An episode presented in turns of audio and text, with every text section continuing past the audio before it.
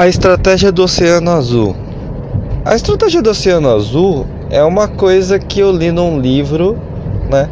E ele fala um pouco sobre dois tipos de oceanos: o Oceano Azul, que é onde você não tem concorrência e você tem um mar muito vasto aí para navegar, e o Oceano Vermelho, que é o oceano de sangue, onde você tem concorrência e você está brigando o tempo todo com várias outras pessoas.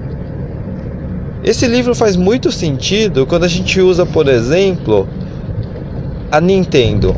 A Nintendo é uma empresa de games que até pouco tempo atrás ela competia com outras empresas, tipo a Sony, a Microsoft e a Sega, né? A Sega que saiu do mercado, acabou não aguentando, mas a, a, a PlayStation e o Xbox, o Xbox da Microsoft acabou aí entrando na briga, né? E o que aconteceu?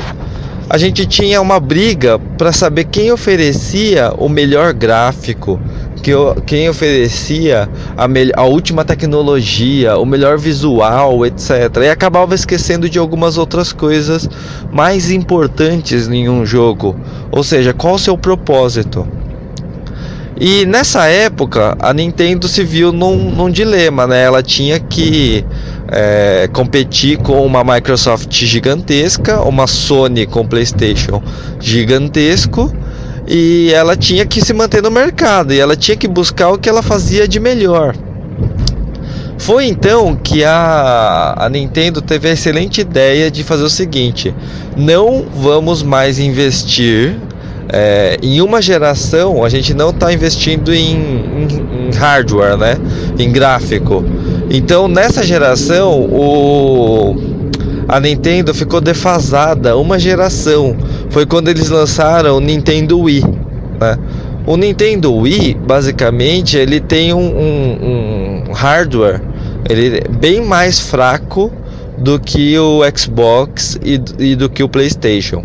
Porém, com o Nintendo Wii, que, que não tinha tanto gráfico, eles fizeram uma coisa diferente. Eles colocaram um, um controle diferente e a possibilidade de dos jogos irem para um próximo nível. Com isso, a Nintendo começou a vender jogos não só para quem já era gamer, né? Ou seja, o cara que já curtia jogos e estava buscando um gráfico foda a Nintendo começou a vender jogo para qualquer pessoa. Começou a vender jogo para vovozinha, pro titio, pro pai, pra mãe. Começou a vender jogo para pessoas que não costumavam jogar jogos. E esse foi um grande divisor de águas aí dentro desse universo de games. E aí que entra a estratégia do Oceano Azul é aquela estratégia em que você busca o seu oceano azul e você encontra um lugar onde você não tem concorrentes, onde você é diferente por prover uma coisa que só você pode prover. E aí nesse mar tudo fica melhor, porque você escolhe o valor que você quer é, cobrar, para quem você quer vender e o que, que você quer fazer, né?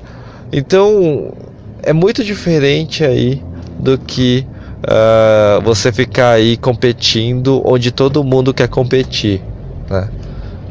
Para você ter uma ideia, se o marketing que você conhece e a propaganda que você conhece, é, ela se resume a desconto, saiba você que o pior marketing que existe é o marketing do desconto.